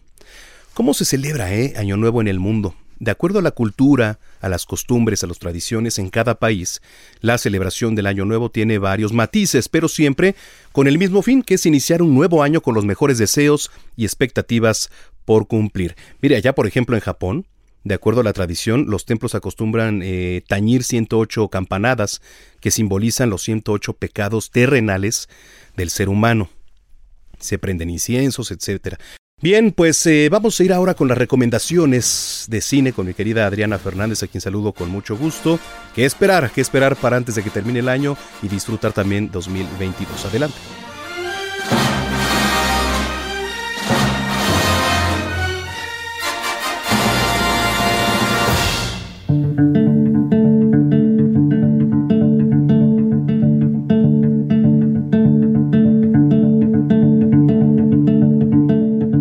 Hola Manuel, pues muy feliz fin de año. Este es un día perfecto para poder repasar lo mejor que pudimos ver en el cine y en el streaming. Y voy a empezar por mi favorita de todo el año que se llama El Poder del Perro. Esta es una película que está en Netflix, dirigida por Jane Campion. Es un western muy inusual eh, que nos cuenta la historia de unos hermanos rancheros en la Montana de los años 20, interpretados por Jesse Plemons y Benedict Cumberbatch, y cómo su relación se complica cuando el hermano menor, Jesse Plemons, se casa con una mujer con un hijo. La mujer es interpretada por Kirsten Dunst. Me parece que este western tiene una fuerza increíble que va deshojando y exponiendo a sus protagonistas sin remordimiento ni condescendencia es una cinta que se cuece a fuego lento, es decir, como que de frente no sabes para dónde va la película, pero wow, al final te da un golpe que te deja tirado en el suelo. Es una maravilla, de verdad. Vean El poder del perro, está en Netflix. Otra película que me gustó muchísimo, que también está en Netflix, se llama The Lost Daughter, le pusieron en inglés. Es una película, de hecho es la ópera prima de Maggie Gyllenhaal, la hermana de, Jack, de Jake Gyllenhaal y es una película que nos cuenta la historia de una mujer interpretada por Lydia Coleman, que eh, viaja en unas vacaciones de verano a Grecia y ahí tiene un encuentro con una familia eh, americana de origen griego, ¿no? Y toda la, la, relación complicada que existe entre ella y las tensiones que existen entre ella y esta familia. Yo creo que esta película va a llevar otra vez a Coleman a ser nominada al Oscar e incluso ganarlo. Es una película bien interesante que se puede ver, como les decía, en Netflix. Tenemos también eh, Los Leonardo, El Leonardo Perdido. Es un documental fascinante de cómo se entreteje el mundo del arte con la especulación financiera. Es un vistazo tras bambalinas a la restauración de obras, los corredores del arte y subastas. Hay fortunas, cuestiones políticas y muchísimo hype. De verdad, no se pierdan este documental de los Leonardo. Continúo con Coda, la película eh, protagonizada por Eugenio Derbez. Fíjense que esta película me sorprendió. Es una película de esas emotivas, divertidas, donde sales muy contento después de verla. Nos cuenta la historia de una mujer, una adolescente, cuyos padres, cuya familia es sordo-muda y ella es el único vínculo, digamos, que tiene con el mundo hablante, esta familia, y pues todo lo que complica la situación, porque además ella le encanta la música, le encanta cantar. Me encantó. Es de esas películas que sales feliz verdaderamente de verla, con una gran sonrisa en la cara y ya nada más para terminar, voy a recomendar la película de Dune o Duna. Este es el remake de 1984 de Denis Villeneuve, una película que tiene una fotografía espectacular, unos efectos especiales increíbles, pero que no por ello deja tener una buena historia y muy buenas actuaciones de Timothy Chalamet o Timothée Chalamet, Stellan Skarsgård y Rebecca Ferguson. Entonces, bueno, y además Oscar Isaac, por supuesto. Así que bueno, estas serían mis cinco recomendaciones de lo mejor que vi en el año, mi querido Manuel, y les deseo a todos un cinematográfico fin de año. Y les dejo también mi Twitter, que es arroba adriana99, arroba adriana99. Un abrazo para todos. Gracias a nuestra compañera Adriana Fernández. Eh, seguimos con este recuento de lo que nos dejó 2021, un año duro también allá en Medio Oriente. ¿eh? Afganistán tuvo que esperar 20 años para volver al punto de partida con el regreso de los talibanes al poder el 15 de agosto, culminando pues una fulgurante victoria que coincidió además con la caótica retirada de las tropas extranjeras. José Luis Arevalo, periodista, corresponsal de guerra, autor del libro Por los vientos de la guerra, y además en lo particular un gran amigo, un gran, gran amigo, habló del regreso de los talibanes entre el miedo de una población, pues que se apresuraba a encerrarse en sus casas ante la incertidumbre de lo que se avecinaba. José Luis Arevalo. En la línea telefónica, José Luis Arevalo, periodista, corresponsal de guerra, autor del libro Por los vientos de la guerra y un gran amigo de este programa de noticias. Mi querido José Luis Arevalo, todo el mundo te conoce y a la verdad me da mucho gusto recibirte en este programa de noticias. Muy buenas tardes, José Luis Arevalo. ¿Cómo estás, mi Jesús Martín? Qué gusto, la verdad, qué bonita presentación, te lo agradezco infinitamente y siempre ya sabes que eres correspondido y para mí no hay mejor conductor de radio que con el que estoy hablando en estos momentos. Eres, muy generoso, mi querido José Luis, y, yo diría lo mismo en cuanto a tus coberturas de guerra. Cuando estuviste en Afganistán, eh, cuando tuviste la oportunidad de cubrir para la empresa Televisa todos aquellos eh, momentos de la entrada del ejército de los Estados Unidos, yo te recuerdo en medio de estallidos, en medio de violencia, en medio de muertos. Y aún así, cada año que terminaba, pues deseando un feliz año en, la esperanza, ¿no? De, de, que las cosas mejoraran. Han pasado 20 años desde que tú cubriste todos esos conflictos allá en Medio Oriente y hoy Estados Unidos se va y los talibanes regresan. ¿Qué, qué sensaciones o qué reflexión o qué análisis nos podrías compartir tú que viviste en carne propia todo lo que sucedía en territorio afgano, José Luis Arevalo? Fíjate que yo escribí esta mañana ahí en mi cuenta en Instagram y en, y en Facebook que si valió la pena tantos años, ¿no? De, tanta cobertura. Yo me acuerdo que el 2001, después del atentado a las Torres Gemelas, el despliegue de periodistas, el gasto económico, eh, todo lo que se hizo para que después de 20 años, y además, y deja esa parte, ¿eh? el tema es los muertos, ¿no? Para que a los 20 años los estadounidenses salgan por la puerta de atrás, porque yo así lo veo, mira, eh, Afganistán es un lugar completamente fuera de lo común. Hablamos hace muy poquito de Haití, que está en nuestro hemisferio, y decimos, oigan, olvidados de la mano de Dios, y un terremoto nuevamente los deja devastados. Pero Afganistán es un país que yo luego lo comparo con las películas de la Guerra de las Galaxias, querido Jesús Martín, que la gente vive en cuevas, sin luz eléctrica, en chozas, tal cual como si no falta que aparezca por ahí Arturito, ¿no? Uno de estos personajes de la película, porque es tal cual. Pero hay algo, y ahorita yo quería, hasta empezar a la polémica, Jesús Martín, lo que estabas tú comentando. La gente sale de Afganistán en estos momentos trepada en los aviones, pero ¿quiénes son más buenos o más malos? Los que llegaron a conquistar o a intentar conquistar un territorio que de Genghis Khan, cuando la época de los mongoles, nadie lo ha podido controlar.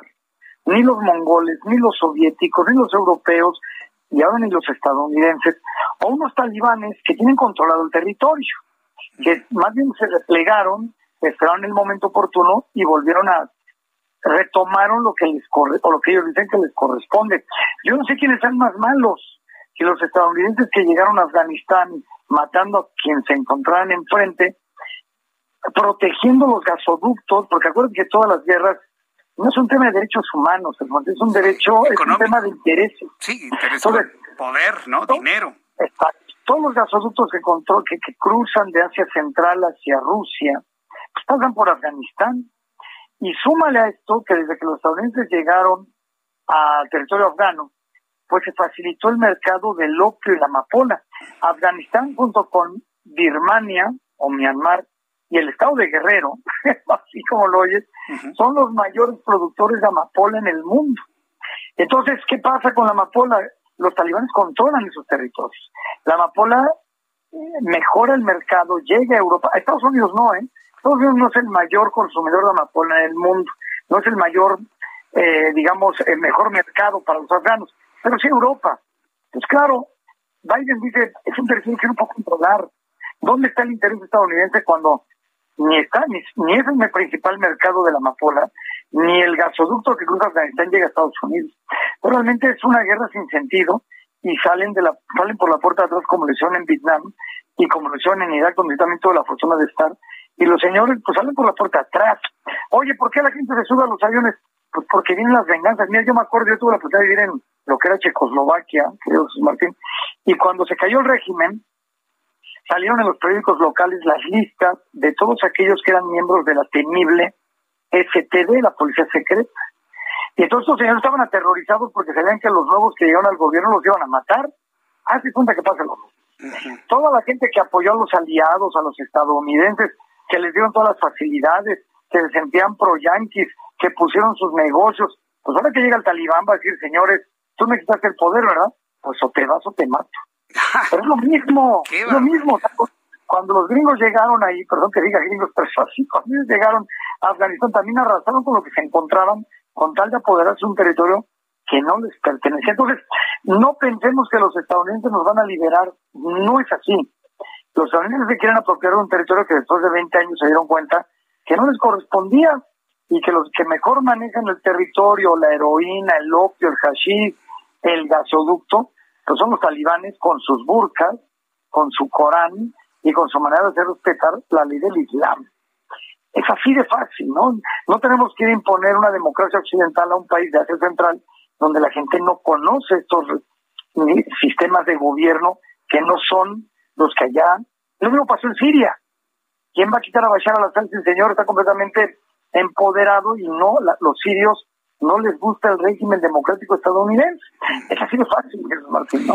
Oye, este, a mí, lo que me sorprende es la fuerza de los talibanes. Es decir, 20 años en los que fueron expulsados de Afganistán, se fueron a otros lados, pero parece que en el momento en el que se visualizaba el triunfo de Joe Biden y la promesa de sacar a las fuerzas estadounidenses de Afganistán, me da la impresión de que los talibanes empezaron a organizarse para hacer un regreso con una fuerza no nada más equivalente a la que tenían hace dos décadas, sino inclusive acrecentada, porque mientras Estados Unidos se tardó 20 años en, en tomar el control de un Afganistán, los talibanes, ¿qué te gusta? Volvieron a tomar el control en dos semanas, José Luis. Es decir, esto nos habla de la fuerza de los talibanes, de como grupo político, como grupo armado, como grupo beligerante, e, y que le está dando una, una lección al mundo. Ahí es donde entonces reside la inutilidad de esta guerra que tú cubriste con mucha intensidad, José Luis. Sí, mira, pasa algo, voy a hacer un paralelismo, pasa algo muy similar con el Hezbollah del Líbano, ¿no? Oye, que es un grupo terrorista, que no sé, lo que todo lo que pero el Hezbollah ayuda a los pobres, te, te, te permite tener ese amor a la patria, decir que oigan, ¿por qué van a venir a invadirnos? Si es un territorio nuestro, ¿por qué vamos a permitir que Israel, Estados Unidos nos invadan? Entonces, toda esta gente que se siente invadida, que se siente colonizada, se siente pisoteada porque llegan pues, de otro país del... del Mira, eh, eh, era muy curioso, Jesús Martín, cuando nosotros caminábamos por las calles de Afganistán, y yo te puedo asegurar que a 20 años de distancia las cosas no han cambiado. ¿eh? Íbamos caminando con nuestras botas, nuestro pantalón de guerra, con un chaleco antibalas, con un casco, y los niños nos veían como astronautas. Sí, no, ya me imagino, ¿no? Algo muy distinto a lo que están acostumbrados, muy distinto. Entonces, ellos ven como, te ven como entrometido, como, como conquistador, no te ven como un cuate que venga a liberarlos. Entonces, claro, los talibanes que llegan y dicen, oye, a ver, aquí somos el talibán, que talibán la palabra podría ser muy demoníaca, pero significa los son los estudiosos del Corán, son los que llevan al pie de la letra el Corán. Que ojo, el Corán no habla de guerra, no habla de violencia, no habla de amenazas, ¿no? El Corán tiene una cantidad de poemas de amor, pero se ha malinterpretado porque esto pues o lo respetas o te mato. oye, José Luis, pues vaya que, que, que, lo que está ocurriendo allá en Afganistán puede marcar un nuevo comienzo, pero al mismo tiempo como que nos retrocede 20 años en la historia, ¿no, José Luis? Pues pareciera que no pasó nada, ¿no? Pareciera que no pasó nada, exacto. Pues, ¿Qué tanto fue necesario todo el despliegue durante tantos años?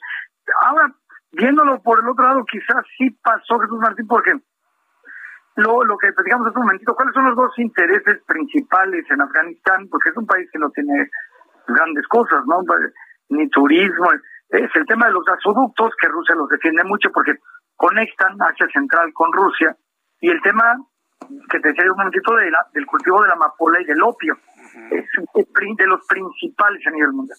Y los talibanes ya lo controlan, entonces esto eh, genera obviamente una grave preocupación porque pues, al final de cuentas son, si me permite la comparación, los grupos serían como narcotraficantes pero con otro nombre, controlan, controlan el opio, controlan la amapola, controlan el mercado hacia Europa, de Europa la heroína que llega de Afganistán a Europa duplica su valor y de Europa a Estados Unidos lo quintuplica, o sea, va creciendo el precio.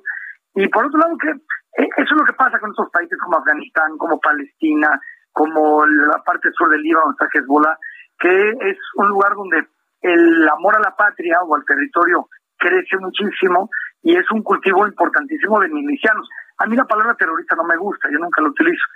De milicianos, de muchachos que son capaces de inmolarse, de matarse con tal de defender por lo que han recuperado. Ahí es donde está el riesgo, ¿no? Porque a lo mejor esperemos que no sea el caso, porque el talibán quiere hacer cobrar venganza por estos 20 años de ocupación y puedan empezar a crear otros grupos como los ha habido ahí, como el Hezbollah, como la Yihad Islámica, como todos estos grupos, ¿no? Que son tan fuertes eh, para cometer atentados. Entonces ahí hay, ahí hay un tema, ¿no? La pobreza, la miseria, el amor a la patria, el querer recuperar tu territorio, la venganza por la ocupación, pues vaya a generar un problema más grave, ¿no? Bien, José Luis, ¿tú, consideras con la experiencia de haber visto, de haber vivido en carne propia todo lo que ocurría allá, ¿tú consideras que esta decisión de Joe Biden esté más dirigida hacia pues encontrar un pretexto para volver a reactivar una guerra contra los talibanes, contra Afganistán y, y bueno, pues ya sabes todo lo que se logra finalmente con las guerras. ¿Considerarías que sea esto más bien una especie de estrategia para reactivar un conflicto que pues ya no tenía para dónde ir? Pues no estaría muy seguro, que Martín. Yo creo que, igual que, yo creo que es un nuevo fracaso de la política estadounidense. Así como fracasaron en Vietnam, que también fue una guerra innecesaria, y fracasaron en Irak porque llegaron a acabar con lo que había, queriendo imponerse, pagando una venganza de George Bush padre. Pues lo mismo pasó en Afganistán, donde no tenían que estar para nada, ¿no? Realmente este, este deseo estadounidense de querer conquistar e imponer sus, su sistema en lugares donde son completamente distintos a nosotros, pues no dan buen resultado y ahí está la muestra, ¿no? Yo creo que todo, yo creo que más bien se salen porque saben perfectamente que no tienen nada que hacer ahí, Martín. Yo me acuerdo alguna vez en Siria, estando en la guerra de Irak, pasamos a Siria, nos dijeron los mismos sirios, hay que dejar a los musulmanes vivir su edad media. y así es, ¿no? Hay que dejarlos vivir su edad media. Claro. ¿Cómo era la edad media en nuestros países católicos, ¿no? Pues también se estaban matando todos contra todos. Bueno, pues ellos tienen su sistema, no les gusta que les impongan y al final se salen con la suya. Y como ejemplo, pues ya te di, Bueno, Vietnam no es musulmán, pero ya te di dos ejemplos, Irak y Afganistán. Y si de paso vemos Siria, pues muy parecido, creo que es más, ¿no? Bien, José Luis, pues mira, que ha sido muy, muy interesante el poder escuchar de, de tu voz una opinión, un análisis luego de lo que ha ocurrido en este tiempo. Yo creo que nadie se imaginaba un desenlace de esta forma, es decir, la salida del ejército estadounidense y el regreso de los talibanes, finalmente el regreso de aquello que precisamente estaban combatiendo luego de los ataques terroristas del año 2001 y la muerte de Osama Bin Laden, pues uno nunca se hubiese imaginado el regreso de los talibanes, pero ahí están, controlando ya Afganistán ante el terror de mucha gente. Vamos a estar muy, muy atentos de, todo lo que ocurra. Y bueno, yo, sé que eres un hombre que busca la noticia, ¿eh? Yo, yo, yo, no sé si te empiece ahí a, a, girar el gusanito de, de, de, que ir a Afganistán y vivir esto en carne propia para reportarlo para tus empresas noticiosas, José Luis. No, pues yo sería el más feliz, Martina, más que... te conozco, hermano, te conozco. Que vas a querer estar en el mero ajo, ¿no? En, en, en la generación de la noticia, José Luis la maleta está siempre hecha, entonces, y los chalecos listos. yo lo sé. Yo, yo, yo, te he visto ataviado con, con indumentaria de guerra para poder, eh, de camuflaje, ¿no? Para que no te vean en el momento de la cobertura en, en medio del fuego cruzado, José Luis. Yo, yo, yo, no sé cómo tienes tú esa, esa, esa posibilidad de hacerlo, ¿eh? Yo, yo no podría, yo no sé cómo lo haces tú, José Luis. Pues yo creo que es el oficio, que Martín, a mí me, es una parte que me gusta y la adrenalina, ¿no? Que así como a, uno les gusta correr coches de Fórmula 1 o motocicletas en Cuernavaca con plena impunidad, pues nosotros este, nos gusta ir a cubrir bombas. Sí, no, yo, yo sí, yo te recuerdo precisamente ahí junto al bombazo ataviado de digo de camuflaje, pero cubriendo precisamente para México y para el mundo. José Luis Arevalo, ha sido un enorme gusto compartir contigo. Te manda muchos saludos Alexa Torres y muchas personas del público que están encantados de escucharte tus crónicas, tu, tu, tu experiencia aquí en el Heraldo Radio. Muchísimas gracias por estar con nosotros, José Luis Arevalo. Yo sé que te lo agradezco un fuerte abrazo a esta gran empresa que es el Heraldo y Gracias por la oportunidad, señor. Te envío un fuerte abrazo, como siempre. Gracias, querido amigo. Hasta la próxima. Gracias, señor. Gracias. Importante saber también el contexto y el porqué del impacto del regreso de los talibanes allá a las calles de Afganistán. Bueno, pues vamos a ir con lo más destacado también en los deportes. Uy, qué año para los deportes 2021. El resumen es de Roberto San Germán. Buenas noches, mi querido Manuel Zamacona. Pues, ¿Cuáles fueron los mejores momentos del 2021 en los deportes para los mexicanos? Obviamente tenemos que iniciar hablando de los Juegos Olímpicos que celebraron allá en Japón. Y es que México tuvo cuatro medallas de bronce, siendo algunas interesantes, sobre todo lo que hizo Aremi Fuentes en alterofilia, que logra este preciado metal. También la selección mexicana que conquistó el último bronce, el cuarto. Sí, lo hizo el trío olímpico al vencer a Japón en el partido por el tercer lugar ahí con el Jimmy Lozano, una selección que fue de menos a más y que logró el objetivo. Nos puso a vibrar, pero simplemente se quedaron también con el bronce. Eh, hubo una medalla también de tiro con arco, que fue la primera de estos juegos, en donde fue por equipos, en tiro con arco equipos mixtos, Alejandra Valencia y Luis Álvarez, que vencieron a Turquía y se colgaron el primer sufrido bronce. Eso fue lo que pasó también allá en Japón. Y la medalla de clavados, ¿no? Alejandro Orozco y Gabriela Agundés se van el tercero y luego en clavados sincronizados de plataforma. Eso es uno de los momentos más importantes. Otro fue lo que sucedió con Checo Pérez y con Max Verstappen, sobre todo porque el neerlandés rompió la hegemonía que llevaba Lewis Hamilton y Mercedes y que Red Bull con la, eh, la contratación de Checo, como tú sabes, para este año fue muy importante ayudando a su compañero de equipo o coequipero, al neerlandés Verstappen, para llevarse ese triunfo, sobre todo en la última carrera, la de Abu Dhabi, que fue espectacular y que se llevara el título, sí, en el serial de pilotos. No pudieron con el serial de constructores. Checo tuvo también una gran temporada. Casi llega a los 200 puntos. La verdad es que el 2022 pinta bien.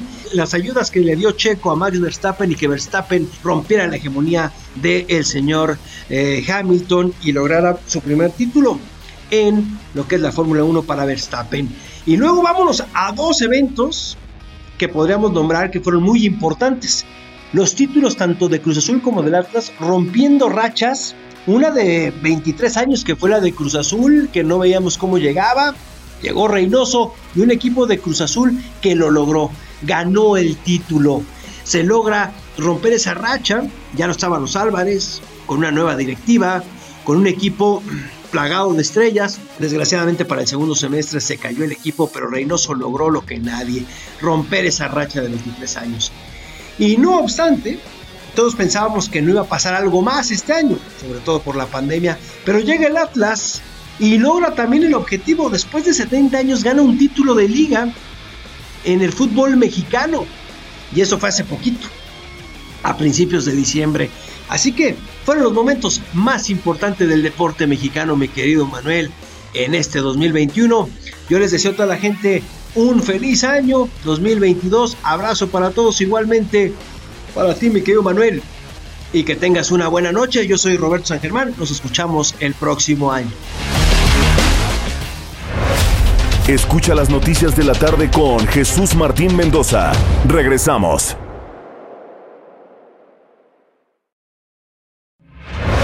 Continúa las noticias de la tarde con Jesús Martín Mendoza. Bien, estamos de regreso aquí en las noticias de la tarde. Gracias por continuar con nosotros. Le saluda Manuel Zamacona. En este recuento, Olimpia Coral fue elegida como una de las 100 personas más influyentes de este 2021, de acuerdo con la revista Time, debido a sus acciones para fomentar la seguridad y la justicia hacia las mujeres. Su ingreso a esta prestigiosa revista pues se debe a la aprobación de la ley Olimpia, a nivel nacional. ¿Qué es la ley Olimpia? Bueno, hay que recordar que esta ley castiga con hasta seis años de cárcel a quienes comentan, fomentan, discúlpeme, el crimen de difundir imágenes personales vía Internet sin el consentimiento de la víctima. Nuestro compañero Jesús Martín Mendoza platicó con ella y aquí le tengo la entrevista. Tengo en la línea telefónica, súbale el volumen a su radio, a Olimpia Coral Melo considerada una de las 100 personas más influyentes de este año a nivel mundial. Estimada Olimpia Coral, muchísimas gracias por recibir la llamada del Heraldo Radio. Muy buenas tardes.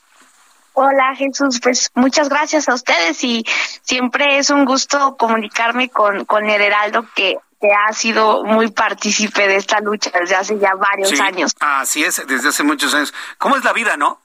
Lo que significó dolor para ti, lo que significó llanto, lo que significó para ti una impotencia terrible ante lo que viviste, hoy la vida y el mundo te lo están reconociendo sobre todo porque es una ley que tendrá no nada más efectos a nivel nacional como ya lo tiene en México, sino a nivel mundial.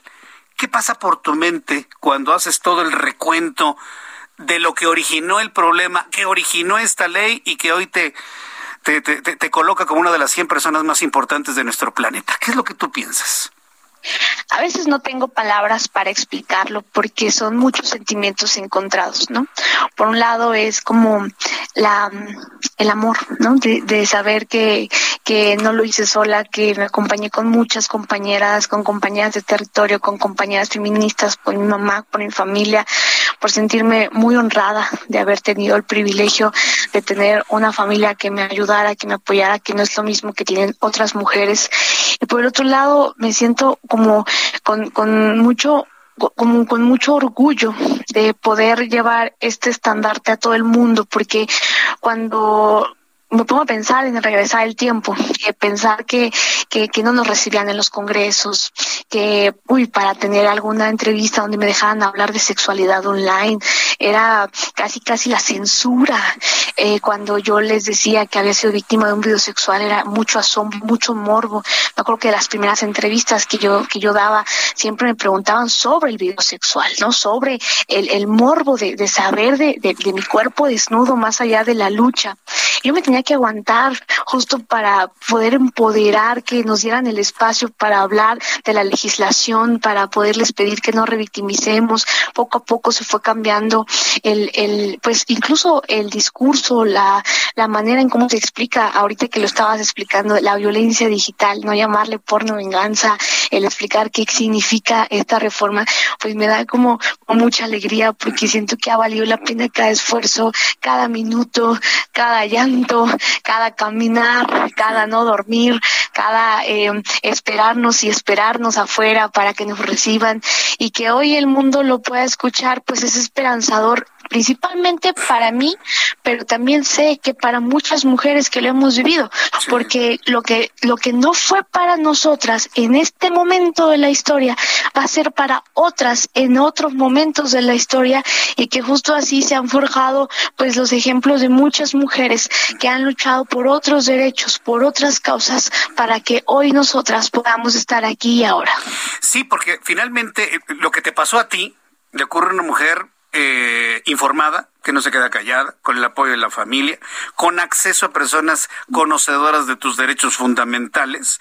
Y todo esto, bueno, fue entretejiendo lo que hoy significa una ley que, insisto, eh, va a recorrer el mundo entero, porque además e, e, es un hecho verdaderamente importante. Internet llegó para quedarse, evidentemente, y todo lo que son las redes sociales se han convertido en un mundo paralelo al que vivimos, un mundo paralelo que necesita ser regulado, que necesita ser legislado más que regulado.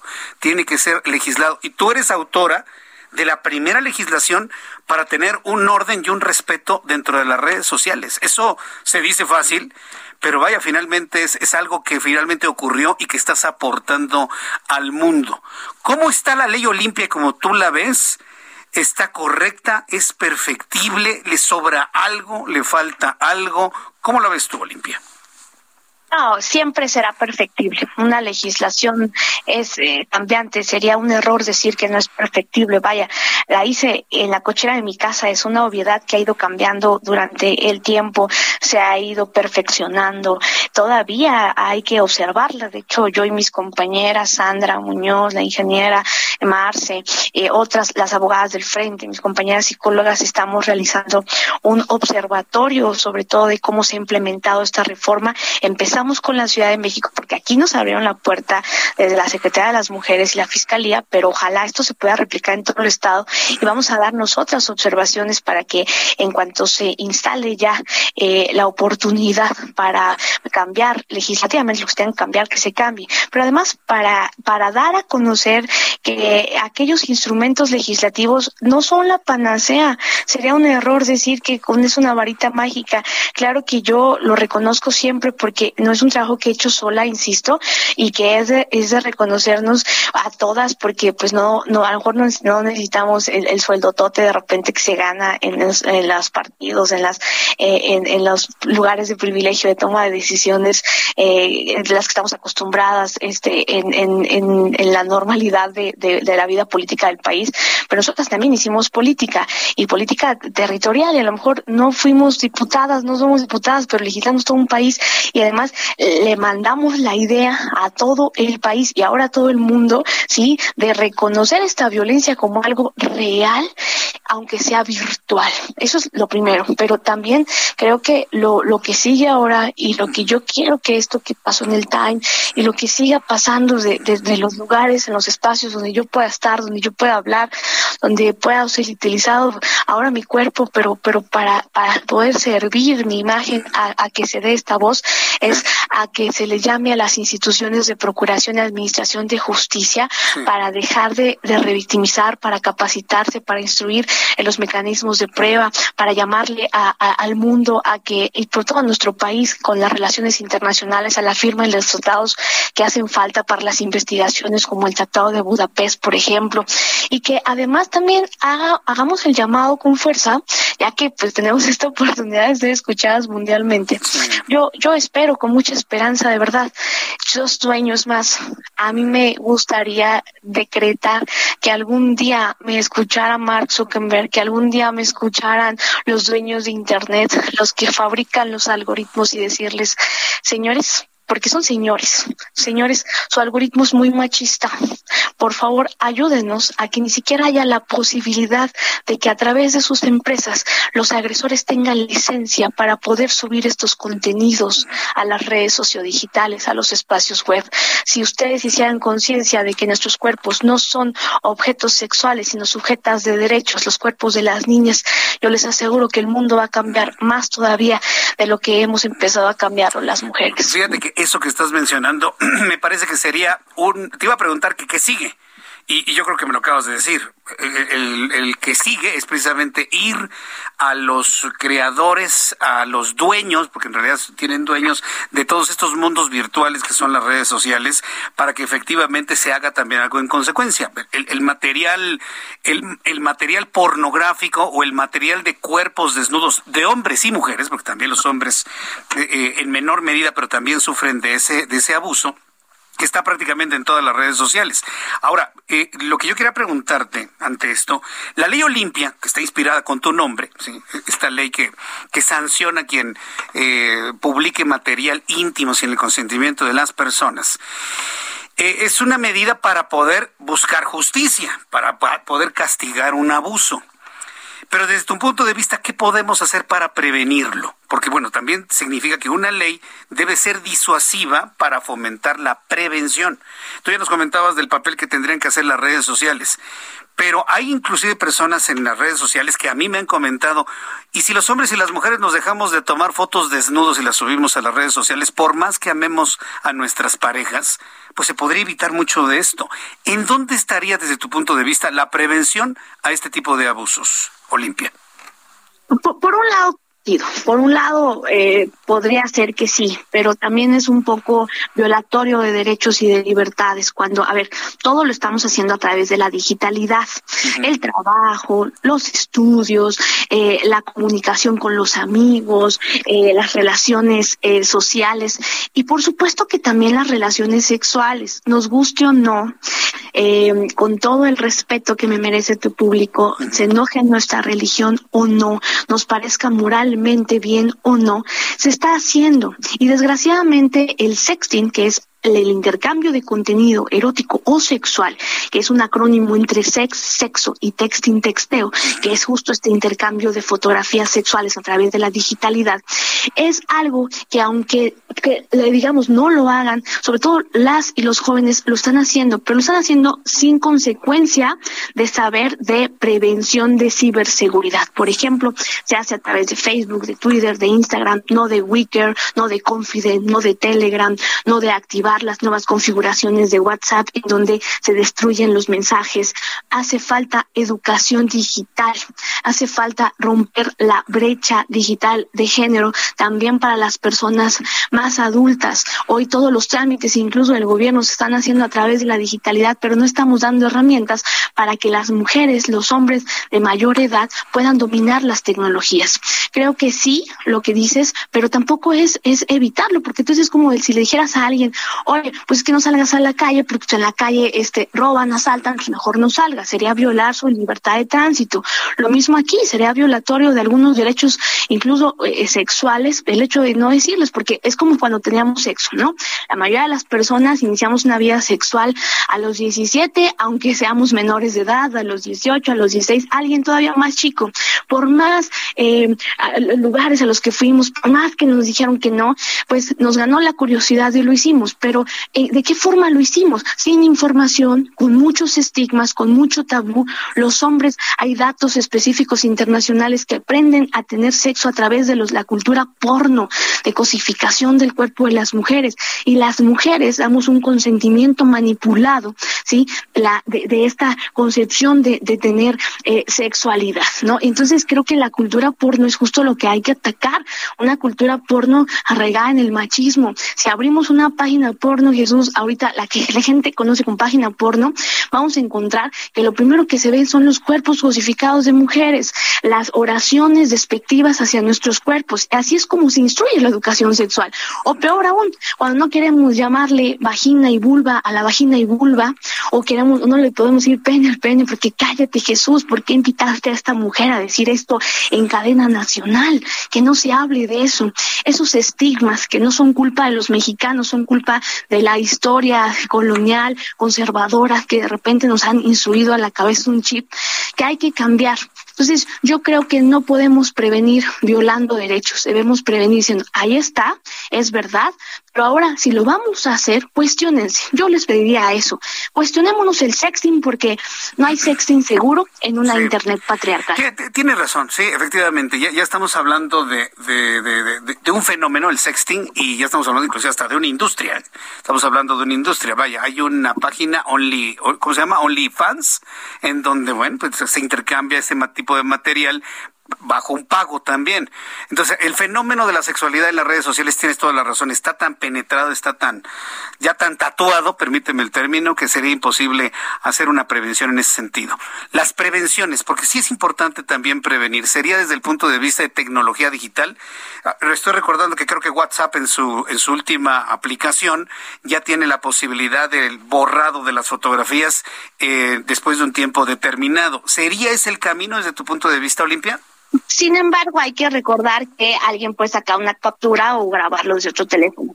Yo creo que una de las principales cosas sería pues la educación sexual integral desde una perspectiva de derechos y libertades. O sea, ¿a qué me refiero? A que nos cuestionemos el sexting. Yo no puedo, imagínate yo que hice sexting y que yo dijera, no, si graben, no compartan, pues ojalá a mí, a mí me dijeron todo el tiempo eso y por eso me sentí culpable. O sea, me ganó la curiosidad y además, ahora que digo, no, ni siquiera, retomo, quito eso que acabo de decir, no me ganó la curiosidad. Creo que fue gracias a un consentimiento manipulado. Yo no quería hacer sexting con mi pareja y creo que eso es algo que nunca lo digo casi en las entrevistas. A mí, punto? La cultura porno, o sea, el hecho de que él trató como de, ándale, hagámoslo, eh, de repente esta, esta cultura de, bueno, está bien, como cuando tenemos sexo las mujeres, ni siquiera a veces sabemos dónde está nuestro clítoris, cuando es el único órgano dedicado al placer y, y es tanto tabú y tanto estigma que nos da tanto miedo. Entonces yo creo que hay que cuestionarnos el sexting. Claro que sí. A ver, ¿el sexting es algo libre? Sí, eso no está debate. Pero sí hay que cuestionarlo. Pero es decisión personal si le entras o no, ¿no? Claro, pero sí hay que cuestionarlo, Jesús, porque está dentro de una cultura porno en donde desgraciadamente eh, es un es un es una arma muy grande del sistema patriarcal y sobre todo de los de, la gente que se dedica a, a, cosificar nuestros cuerpos en utilizar este discurso a su favor, decir, claro, empodérense, es su cuerpo, hagan lo que quieran mientras se rascan la panza y se les está dando contenidos gratuitos a esta cultura porno. Entonces yo creo que hay que cuestionarlo todo. Si lo vamos a hacer, que lo hagamos con pleno uso y conciencia, con todos los elementos de seguridad. Te adelanto que estamos preparando una guía de, eh, pues, de cómo llevar algo más ciberseguro de la atención de casos. Yo hice un texto el año pasado. Yo hice un texto que pueden ustedes eh, consultar en defensorasdigitales.org eh, de sexting eh, en tiempos de COVID, en donde les hablo de todo esto, de cuestionar el sistema, de pensarlo 40 veces, sí, de, de analizarlo y así como el sexo offline tenemos que pensarlo y nunca desde adultocentrismo. Le decimos a un niño, a un menor de edad, a una niña, vamos, empodérate, haz sexo, porque sabemos de los riesgos que corre en una cultura proxeneta, una cultura de pornografía infantil, pues no es diferente cuando es virtual. No es diferente. Entonces pues es mucho, y, me gusta mucho que me pregunten esto porque es mucho más allá. Con esto digo, la ley Olimpia es mucho más allá que un texto de reformas. Pues mira, qué interesante, porque ya en estas respuestas nos has dado dos caminos que siguen por ti como activista hacia adelante. el primero, que me parece que es urgente, el que tengas contacto con los dueños de las principales redes sociales. Eh, va a estar complicado con TikTok porque andan en China, pero de que se va a poder, se va a poder. Y el segundo, hacer estos materiales que tengan un tono formativo, educativo, en función de la decisión personal que inclusive puedan llegar a las escuelas a través del sistema educativo, tanto de cada uno de los estados como a nivel federal. Yo creo que esos caminos me parece que son muy interesantes. Y Olimpia Coral, yo agradezco mucho el que me hayas tomado la llamada telefónica. Como verás aquí en el Heraldo de México, creo que te ha tocado varias entrevistas en televisión, en radio, en web. Pues aquí estamos completamente abiertos en el tema sobre todo porque queremos dar un paso adelante en torno a esto. Quiero hacer cápsulas allá en el Heraldo para poder hablar de educación sexual. claro, lo, podemos, lo podemos platicar, claro que sí, por supuesto. Te envío un fuerte abrazo, Olimpia. Ha sido un enorme gusto saludarte y conocerte a través de la línea telefónica y estamos en contacto para la siguiente. Cuídate mucho y gracias, Olimpia. Felicidades eh, por esa designación de la, de la revista Time. Hasta luego, muchas Hasta pronto, adiós. Bueno, pues ahí está, es Olimpia Coral, elegida como una de las 100 personas más influyentes en este 2021. Y otro tema, uno de los rasgos más debatidos en la miscelánea fiscal 2022 aprobada es el límite que se le impuso a las deducciones por donativos de las personas físicas a las organizaciones de la sociedad civil. Se determinó, pues en concreto, que los donativos forman parte de la misma bolsa de gastos acumulables para reducir, deducir en un año, cuando actualmente se contabilizan por separado. David Pérez, David Pérez Rulfo, director de Corporativa de Fundaciones de Guadalajara y consejero del Centro Mexicano para la Filantropía, dijo para los micrófonos de este espacio de noticias que se tiene una idea errónea al sugerir que estas donaciones son solo y únicamente para evadir impuestos. En la línea telefónica, suba el volumen a su radio. David Pérez Rulfo, director de Corporativo de Fundaciones de Guadalajara y consejero del Centro Mexicano para la Filantropía. Me da mucho gusto saludarlo. Bienvenido. Muy buenas tardes. ¿Qué tal, Jesús Martín? Buenas noches, a la orden, gracias. Lo hemos invitado porque eh, está en la mesa esta discusión de quitar, reducir la deducibilidad de las donaciones a las asociaciones civiles. Y hay una gran cantidad de asociaciones, de esfuerzos de, de comunidades mexicanas que llegan a donde los gobiernos no llegan. Y gracias a esas aportaciones que son deducibles de impuestos, se puede atender a un núcleo muy importante de la población mexicana. ¿Qué va a pasar si finalmente pasa la reducción en la deducibilidad de las donaciones desde su punto de vista, David Pérez Rufo?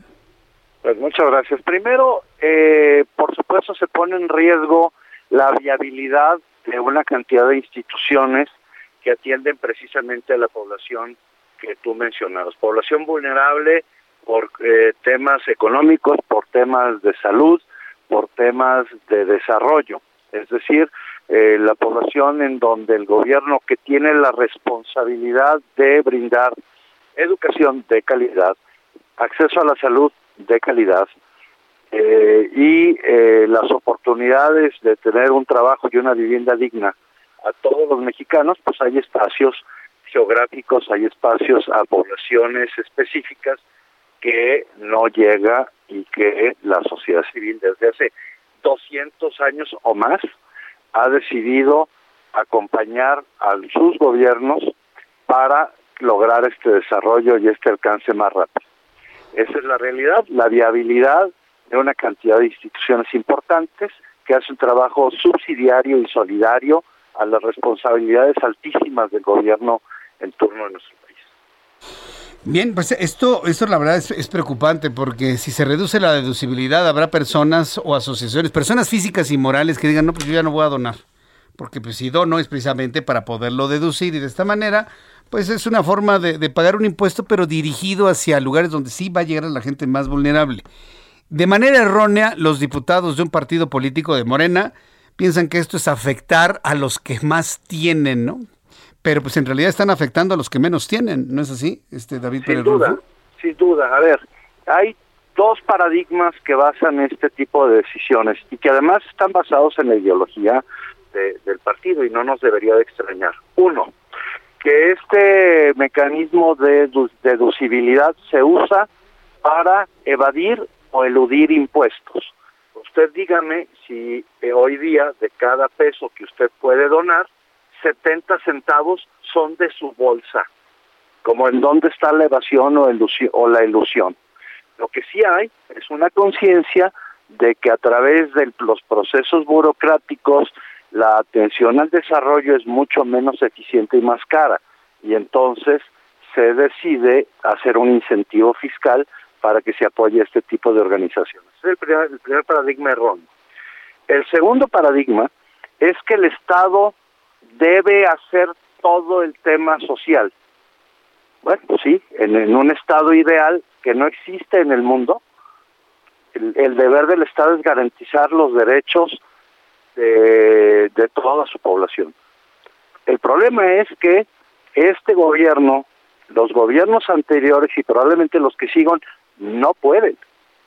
Y entonces están conculcando un derecho como ciudadanos de organizarnos y de financiar las causas y las eh, poblaciones y las zonas geográficas que creemos que necesitan ser atendidas. y no solo de manera permanente o de manera, eh, eh, digamos, en temas eh, pragmáticos.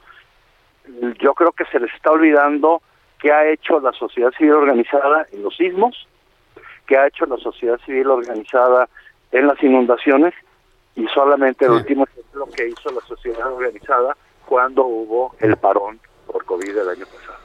Ay, David Pérez la verdad es que cuando yo escucho todo esto y, veo que nada más prevalece la ideología y el miedo que le tienen los diputados de Morena a López Obrador, a mí me, preocupa muchísimo porque si va a ser el miedo y la obediencia ciega lo que va a prevalecer en el país y no ir a un debate y al escuchar todas estas argumentaciones y no darse cuenta que están descobijando a los que prometieron cobijar, pues la, verdad es que sí es muy preocupante esta forma de hacer las cosas. Vamos a esperar qué es lo que sucede en el Congreso en estas discusiones y volveremos a charlar con usted, David Pérez Rurfo. Muchas gracias por este tiempo para el auditorio del Heraldo. Muchas gracias. Con, con, mucho gusto y estoy a la orden siempre. Muchas gracias. Hasta pronto. Bueno, señoras y señores, llegamos al final de este espacio. Aquí concluimos las noticias de la tarde en 2021, regresando por supuesto recargados de energía ahora para 2022. A nombre de toda esta gran producción, gracias una vez más por un año lleno de información y sobre todo por su preferencia. Le deseamos que pase felices fiestas, un gran 2022, sobre todo lleno de salud, porque sin salud no hay absolutamente nada. Que venga abundancia, paz, mucho amor en sus hogares. Lo mejor de parte de Manuel Zamacona, de parte del titular de este espacio Jesús Martín Mendoza, para todos y cada uno de ustedes. Pásela bien, feliz año señoras y señores, y con esto llegamos al final de las noticias de la tarde. Soy Manuel Zamacona, pásela muy bien, un abrazo y hasta entonces. Esto fue Las Noticias de la Tarde con Jesús Martín Mendoza.